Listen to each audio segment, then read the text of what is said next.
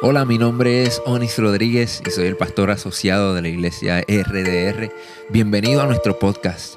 Si aún no lo has hecho, toma este tiempo para suscribirte, conéctate con nosotros, hazte parte de nuestra familia. Esta es nuestra manera de invertir en ti y por eso queremos conectarnos contigo para que obtengas todos los recursos que proveemos para ti. Si ya eres parte de nuestra familia, comparte nuestro contenido con tus amigos.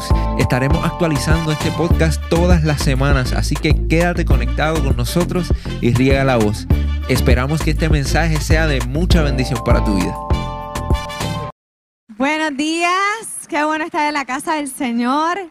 El domingo pasado eh, venía preparada para traer la, la predicación, pero no sabía que me iban a sorprender celebrando el segundo aniversario de Onis y yo poder estar aquí en la casa del Señor. Y gracias por todo el amor, el cariño que nos dieron. Y saludos a todos también los que nos están viendo por las redes. Bendecimos sus vidas. Realmente para nosotros es un honor poder servir al Señor juntos en este tiempo. Y tenía ese mensaje ya preparado la semana pasada, como era día de los enamorados, del amor y de la amistad, pues el mensaje giraba alrededor de eso. Y, y en esta semana pues decía, ay Señor, ¿qué tú quieres que yo traiga? ¿Quieres que traiga lo, lo que había preparado o algo diferente? Pero el Espíritu Santo fue, fue muy, muy directo a mi corazón y me dijo que tenía que traer el mensaje que tenía planeado para la semana pasada porque había gente que necesitaba escuchar este mensaje. Y todavía estamos en febrero, ¿verdad? Estamos todavía en eso de celebrar este, el amor en todos los aspectos. Y compartía con los juveniles este, el miércoles un poquito de cuando Onis y yo comenzamos a, salir, a ser novios. Ustedes saben, los que están casados son novios o han estado en ese proceso. Cuando llega ese momento tan awkward o tan, ¿verdad?, difícil, donde una de las dos personas tiene que decir esas famosas palabras, te amo. ¿Verdad que llena de miedo cuando uno está en esa, en esa, en esa temporada, en una relación como que uno dice, ay Dios mío, lo digo yo, lo dice esa persona, y si él no siente o ella no siente lo mismo que yo. Y siempre tenemos como que ese miedito, ese miedito a que cuando le digamos, te amo, quizás esa persona nos diga, yo también te quiero mucho. Y uno se queda como que, yo te dije te amo, y tú me estás diciendo te quiero. O quizás otro que también dice, eh, gracias, gracias, y se quedan callados, no dicen nada, o yo te aprecio mucho también. Y por eso tenemos tanto temor de decir esas palabras por miedo al rechazo. No sabemos cómo esa persona se siente. Y lo, los juveniles me decían, pero ¿y si qué tal se lo envía por texto? Y así no lo tienes que ver en persona. Le dices, te amo. Y después ellos mismos decían, ay, pero después te dejan visto y no te contesta y eso es peor.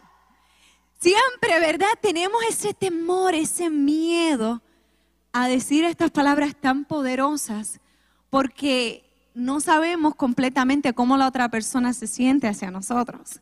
Y para contarles un poquito, cuando Onis y yo estábamos en ese tiempo que salíamos y estaba todo romántico, el ambiente, y él me miraba a los ojos y me decía, Diane. Y yo, sí, ahora es que me lo va a decir. Y de momento me decía, ¿tienes hambre? Vamos a comer. Y yo, ok. Después al otro día volvía otra vez esa tensión, ese momento romántico. Y él, Diane, y yo, sí, dime. Y de momento me decía otra cosa, como que vamos para el cine o a hacer algo.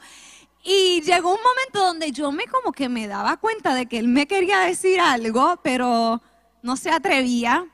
Entonces cuando pasaron muchos días ya yo dije, espérate, este no me lo va a decir no porque no quiera, yo creo que es porque no se atreve. Y llegó un momento donde yo me puse los pantalones y dije, hoy se lo voy a decir yo. Y así fue. Un día que fuimos a salir, estábamos juntos y yo le dije, Onis. Y él, sí, ¿qué pasó? Y yo, te amo. Y yo me quería morir también, yo estaba, y yo te amo. Y él entonces ahí como que se abochornó y él, ay Dios mío, perdón. yo te lo querido decir tantas veces, pero me da vergüenza o me daba miedo de que tú no sintieras lo mismo. Y yo, no te preocupes, pero tú sientes lo mismo, así que estamos bien. Y, verdad, fue difícil porque realmente tenemos miedo a ser rechazados, tenemos miedo a lo que la otra persona vaya a decir o sentir de nosotros. Y lo que en esta mañana quiero compartir con ustedes que el Espíritu Santo ha querido traer es que Dios no es así. Dios no está esperando allá sentado en su trono, donde quiera que tú te lo puedas imaginar. Él no está esperando a que tú le digas, ay Dios, ¿sabes qué? Sí, yo te amo. Tú me amas a mí. Tú me aceptas a mí. Dios no es así. La relación que tú y yo tenemos con Dios no es así. Porque sabías algo, Dios desde el principio ya te estaba diciendo cuánto Él te amaba. En la Biblia constantemente nos habla de que antes aún de nosotros nacer ya Dios nos había dado nombre, nos había separado. Y hay uno de los versículos míos que a mí me encanta, me encanta, de mi versículo favorito, que está en Primera de Juan 4, 18. Si tienen la oportunidad de leer este capítulo, léanlo, realmente es poderoso. Y es un, versículo bien simple, quizás a, a primera vista, pero contiene algo tan y tan poderoso. En Primera de Juan 4, 18 dice, nosotros amamos porque Él nos amó primero. Nosotros amamos porque Él, y cuando dice Él refiriéndose a Dios, Él nos amó primero. Yo quisiera que ahí donde tú estás te diga, en vez de nosotros, dile, yo, yo amo porque Dios me amó primero. Yo amo porque Dios me amó primero.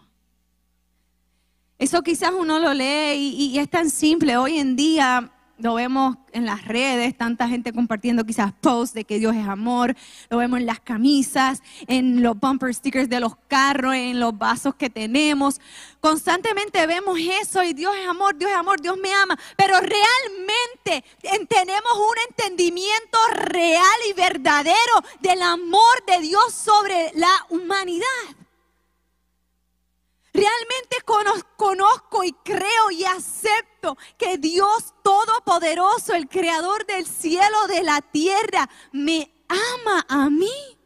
Aquí en Aguadilla o en Moca, Mayagüez, San Juan, ahí donde yo vivo, ¿será que Dios tan grande me podrá amar a mí? Y la respuesta es que sí, que Dios te ama. Y al contrario de nosotros los seres humanos que tenemos miedo al abrir nuestro corazón, Dios estuvo dispuesto a arriesgarse para demostrar su amor por ti, aún sabiendo que muchos de nosotros no corresponderíamos a su amor. Él se atrevió a dar el primer paso. Ese miedo que da cuando tú estás en esa relación, ¿quién va a decir te amo primero? Él ya lo dio por ti. Él ya te dijo te amo. Él ya te ha dicho te amo. Y el problema de nosotros los seres humanos, de la humanidad, no es que nosotros, como le dije ahorita, no lo hayamos leído constantemente, lo vemos en donde quiera, Dios es amor, Dios te ama, a veces buletines en la carretera bien grande que dicen que Dios te ama. Leemos la Biblia. De hecho, el versículo más popular, más famoso es Juan 3:16 que dice, de hecho, porque de tal manera amó Dios al mundo. Y lo sabemos y lo leemos, pero hay un problema que muchos de nosotros aún no lo hemos creído, no lo hemos entendido y no lo hemos aceptado. Lo leemos, lo escuchamos, pero realmente ese amor de Dios no es real aquí en lo más adentro de nuestra vida, como dice el americano, in your guts, en tus extrañas. No crees que Dios te pueda amar. Hay mucha gente que no entiende o no cree o no acepta el amor de Dios porque viven en vergüenza. Y yo también estaba en ese lugar donde uno ha pensado, ay, pero es que, mira, mira lo que yo hice, mira lo que yo he hecho. ¿Cómo Dios me va a amar si mira, yo quizás forniqué, yo adulteré, yo mentí, yo hice esto, lo otro, me hicieron esto y constantemente estamos viviendo en una condenación, en un ataque a nosotros mismos que nos aleja del amor de Dios, de entender de que Dios me puede amar. Y hay una gran diferencia entre condenación y convicción. Porque hay una convicción cuando uno hace algún error, cuando uno comete algo que no está bien delante de los ojos de Dios, pero cuando uno está en esa convicción hay un cambio en nuestro corazón, pero cuando vivimos en condenación hay un ataque constante y nos aleja de Dios. Hay muchas personas que viven todo el tiempo ellos mismos hablándose cosas negativas ay, que mira, no, no, yo hice esto, yo, yo soy de esta manera, yo soy una persona violenta porque ya yo fui violenta una vez y como que no tengo paciencia, constantemente pierdo, pierdo la paciencia, yo soy violento, yo no puedo, yo no puedo cambiar. O diferentes cosas, quizás yo soy un mentiroso, yo no puedo cambiar, pero en el nombre de Jesús, el amor de Dios echa fuera todo temor y ese amor de Dios nos hace tener una convicción de que Dios me puede cambiar, de que yo no soy mi error, de que hay un Dios que me puede redimir, que su amor es grande. Por eso la palabra dice que nosotros tenemos que renovar nuestra mente constantemente. Muchas veces muchos seres humanos, y, yo he pasado por eso y conozco a mucha gente que vivimos constantemente con un pensamiento de baja autoestima, de vergüenza, de falsa humildad, constantemente ahí atacando, atacando nuestra mente. Pero la palabra de Dios dice que nuestra mente tiene que ser renovada, renovada. Y saben algo, cuando a veces yo viene, un viene a mi vida un pensamiento que yo sé que va en contra de la palabra de Dios. Yo digo, este pensamiento no es de Dios, este pensamiento no es de Dios, porque no es lo que Dios dice en su palabra, este pensamiento es de Satanás y en el nombre del Señor tengo que reprenderlo. Tenemos que pedirle al Señor que nos ayude a discernir cuál es la palabra que viene de Dios y qué palabra viene del diablo y poner la prueba con su palabra, qué es lo que Dios dice de mí. Porque si no vamos a andar viviendo en un constante ciclo, como le digo, de vergüenza, de autocompasión. Y eso nos aleja del amor verdadero que Dios tiene para tu vida. Hay otras personas que no, no aceptan el amor de Dios muchas veces porque han pasado por dolor y se sienten que Dios no los ama. Si yo, mira, pasé por esta enfermedad, mira la enfermedad que pasé, cómo Dios puede amarme y hacerme pasar por esto. Cómo Dios puede amarme y mi matrimonio estar en derrumba. Cómo Dios puede amarme y mis hijos están mal. Cómo Dios puede amarme y en mi trabajo lo cerraron, me, me desemplearon. Y muchas veces el dolor nos lleva a pensar que el amor de Dios se limita a un momento. Y tenemos que entender que el amor de Dios es mucho más grande que cualquier cosa, como cantábamos ahora en esa alabanza, más grande que el dolor, más grande que, que el temor, es el amor de Dios. Yo recuerdo cuando eh, era maestra de intermedia, llegó un joven de Estados Unidos a estudiar, llegó como 14 años tenía, y bien rebelde, un joven bien rebelde, bien reacio a cualquier cosa, y si era de Dios más todavía. Pero me di cuenta de que él sabía de Dios. Y cuando me percato su historia, es que su mamá en Estados Unidos se suicidó. Y era la persona que él más amaba, que siempre estaba cerca de ella.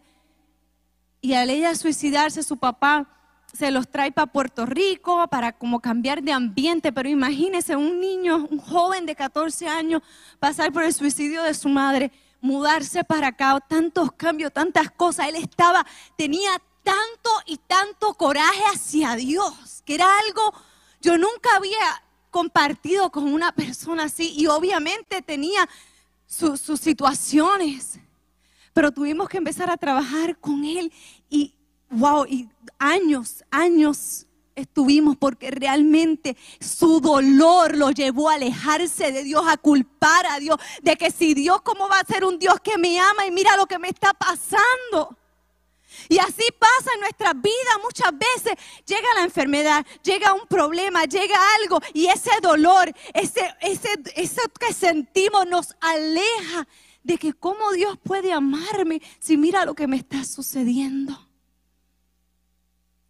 Pero el amor de Dios no, no se limita a un momento, no se limita a un lugar. El amor de Dios va mucho más allá. El verdadero amor de Dios está contigo, está conmigo. Cuando las cosas están buenas, pero también cuando las cosas están mal y hay dolor y hay enfermedad y hay falta de dinero y hay traición y hay conflicto, ahí nosotros podemos experimentar el mayor y el abundante amor de Dios sobre nuestras vidas.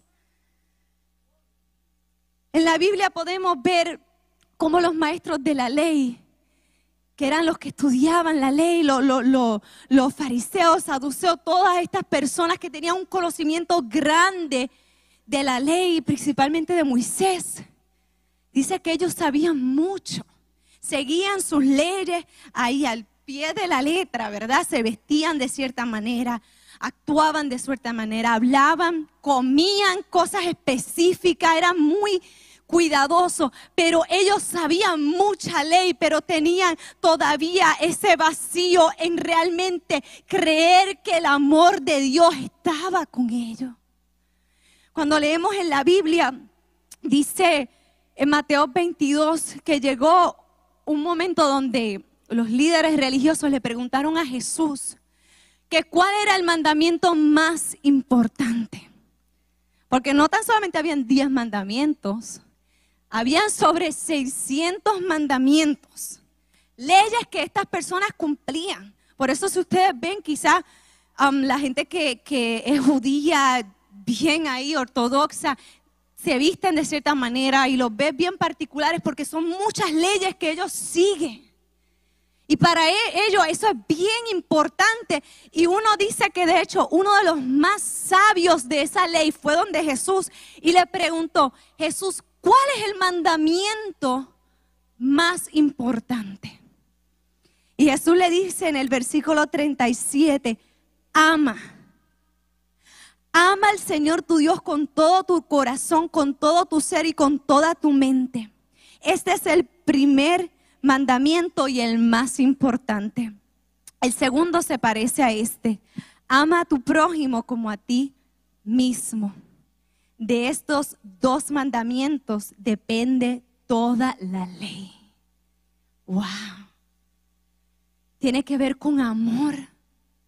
Estos líderes religiosos ellos sabían muy bien que Dios era amor, sabían muy bien las leyes, pero no habían experimentado ese amor radical que Jesús vino a encanar en la tierra. A mí me encanta cuando vemos las historias como la mujer que fue encontrada en adulterio. Estos fariseos para ellos el amor era apedrearla porque eso era lo que la ley decía que teníamos que hacer.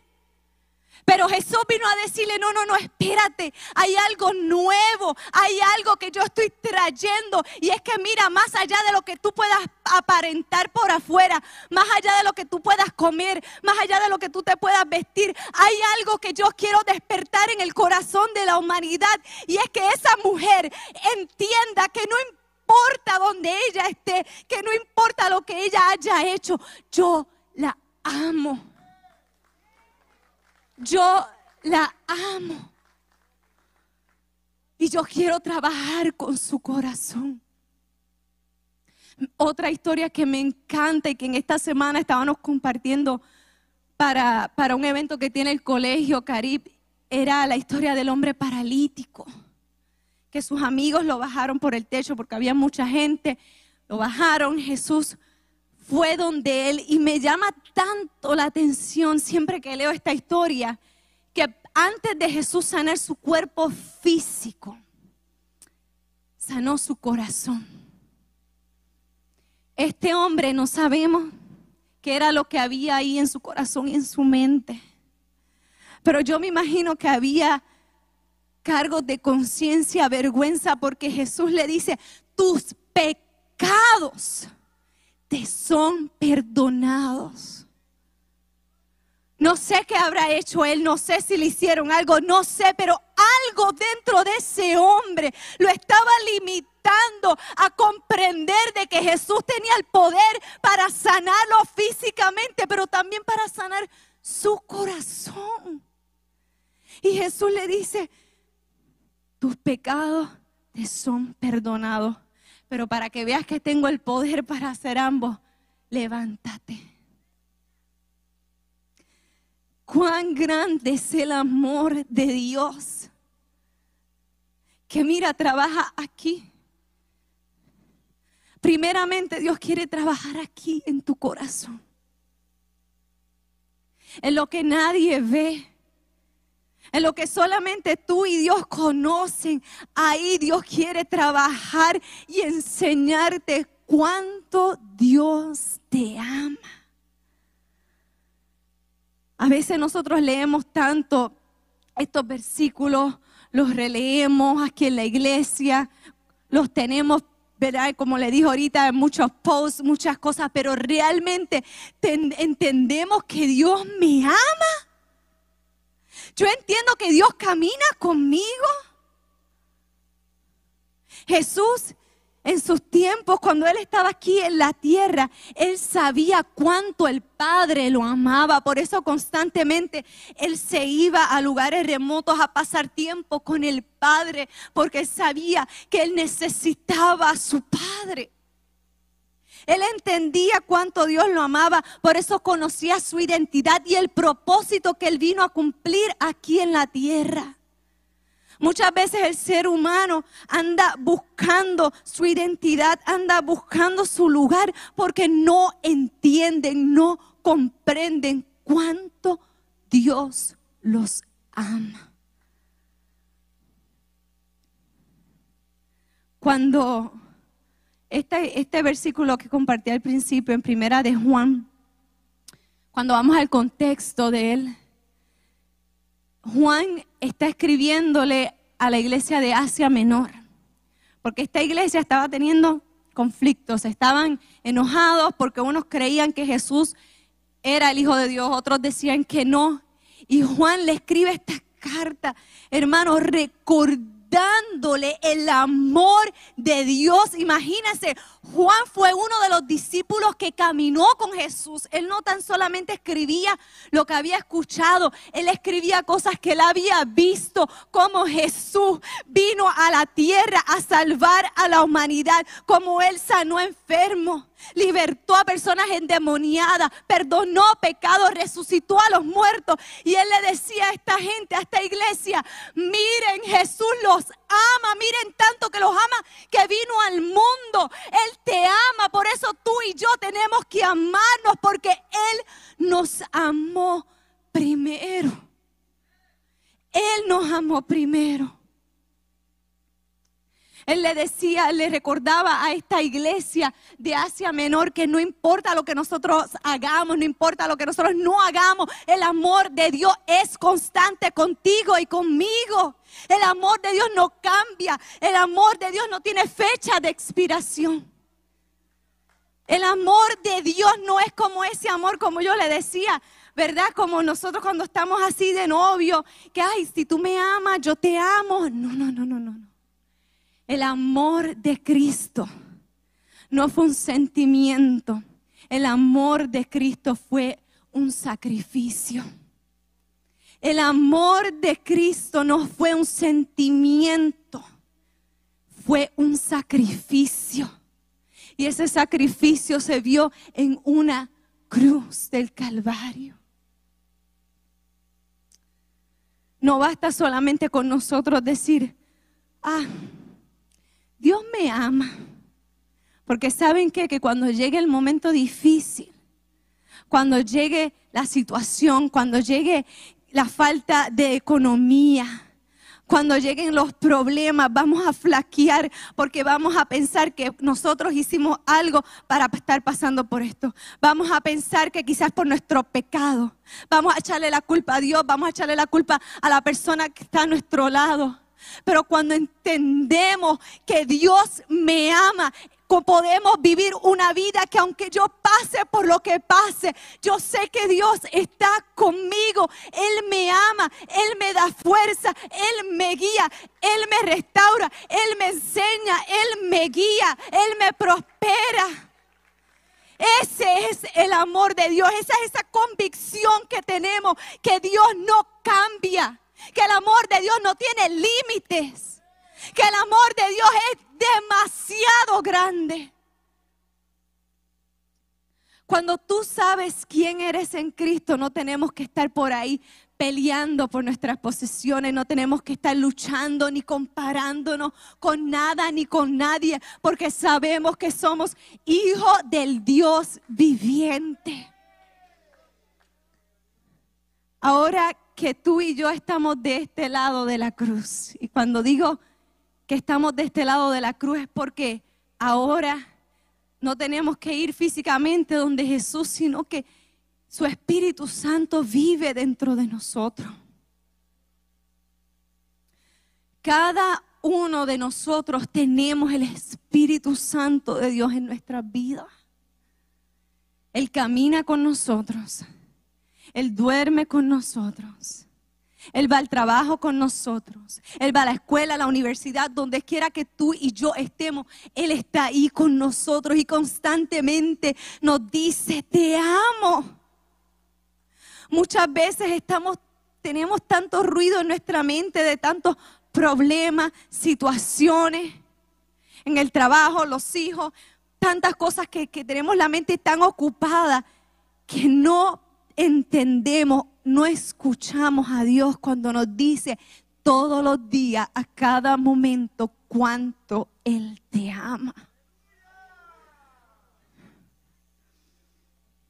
Hay una historia en la Biblia que a mí me encanta porque Jesús trajo esta analogía para hablar de cómo era el amor de Dios. Y es la historia del hijo pródigo. Es este hijo que le pidió a su papá todo lo que tenía todo lo que tenía, se fue, vivió su vida. Y luego dice la historia que su padre constantemente lo esperaba. Y, y, veía, miraba si su hijo llegaba por ahí.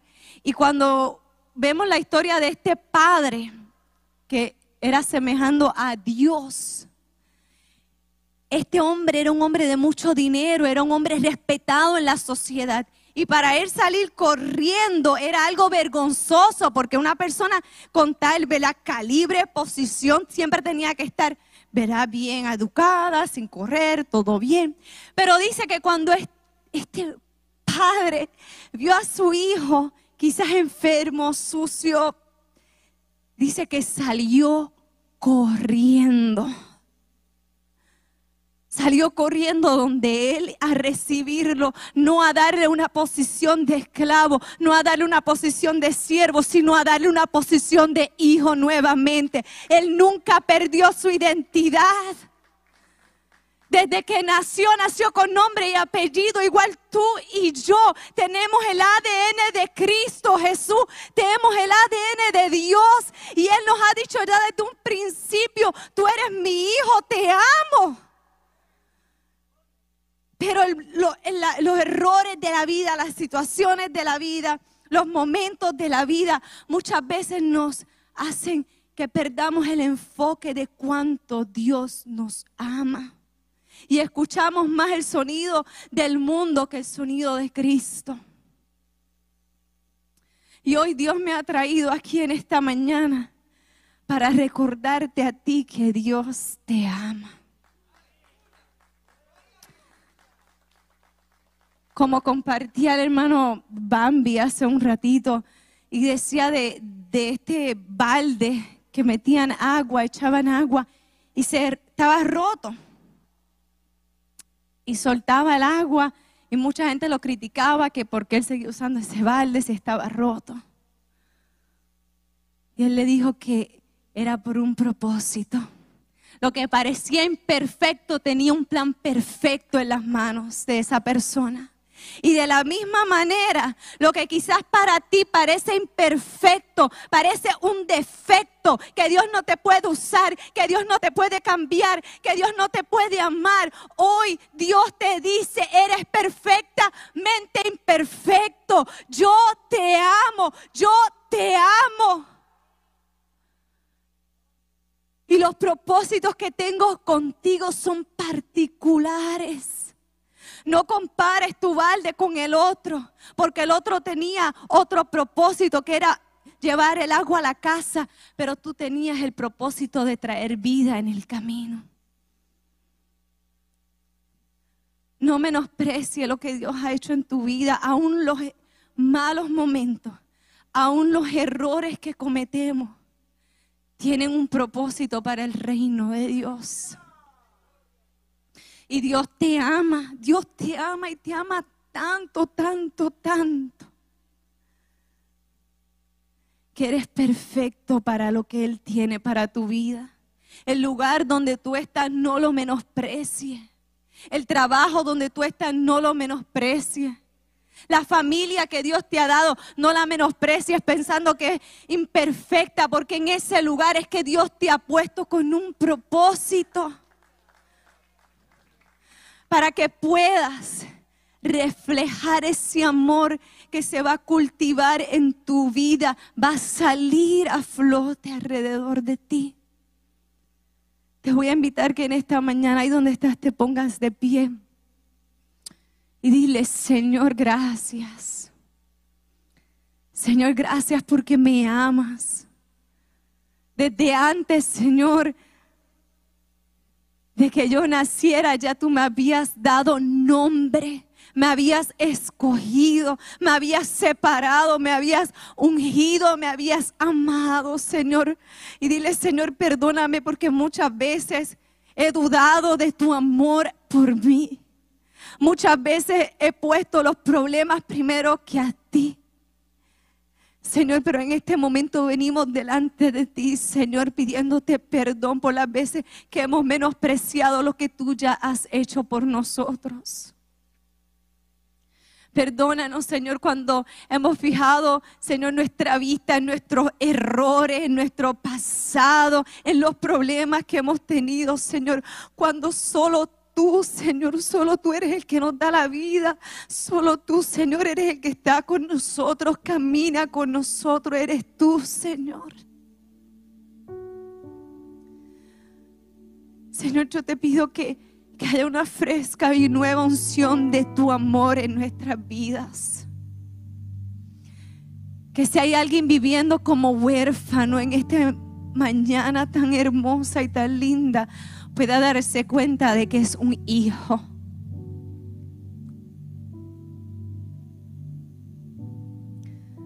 Que tú has pagado, Señor, el precio más grande de amor. Tú lo pagaste, Señor, en la cruz. Que no fue un sentimiento, que no fue un momento de locura, de emoción, de mariposas en el estómago, sino que fue una decisión que tomó un sacrificio real por mí. Señor, te pido que si alguien está aquí y nunca ha experimentado tu amor de una manera real y verdadera, Señor, yo te pido que en este momento abrace sus corazones. Que seques lágrimas, Señor que donde han habido, Señor, palabras negativas, quizás pensamientos de que no sirvo, de que nadie me ama, no puedo hacer nada, no soy nadie, nunca voy a prosperar. En el nombre de Jesús, Señor, reprendemos todo pensamiento que viene contrario a tu palabra, en el nombre de Jesús, Señor. Que seas tú abrazando los corazones que sea recordándonos, Señor, de que tú nos amas, que somos perfectamente imperfectos para ti, para tu gloria y para tu honra, Señor. Y que este entendimiento de tu amor en nuestra vida se vea reflejado en todo lugar que estemos, Señor, en cada familia, en cada trabajo, en cada lugar que nosotros estemos. Señor, que, nuestras acciones, que nuestras palabras reflejen de que tú nos amas y de que tú amas, Señor, al que está a nuestro lado. Gracias, Señor. Te amamos, Señor. Dile, Señor, te amo, te amo, Señor. Te amo, Jesús. Te amo, Espíritu Santo, porque vives en nuestros corazones, porque nunca nos dejas solos, porque nos consuela, eres nuestro consolador. Te amamos, Dios, te amamos, Dios. Y que durante los días, Señor, que vienen, que vienen, podamos tener experiencias sobrenaturales de tu amor. De diferentes maneras, Señor, pero pedimos, Señor, que tu amor nos inunde de una manera sobrenatural. En el nombre de Jesús. Amén y gracias. Gracias por conectarte con nosotros. Si este mensaje ha sido de bendición para tu vida, te voy a pedir tres cosas. Primero, Hazte parte de nuestra familia. Suscríbete a nuestro podcast y conéctate todas las semanas con nuestro contenido. Número 2. Comparte nuestro contenido con tus amigos. Y número 3.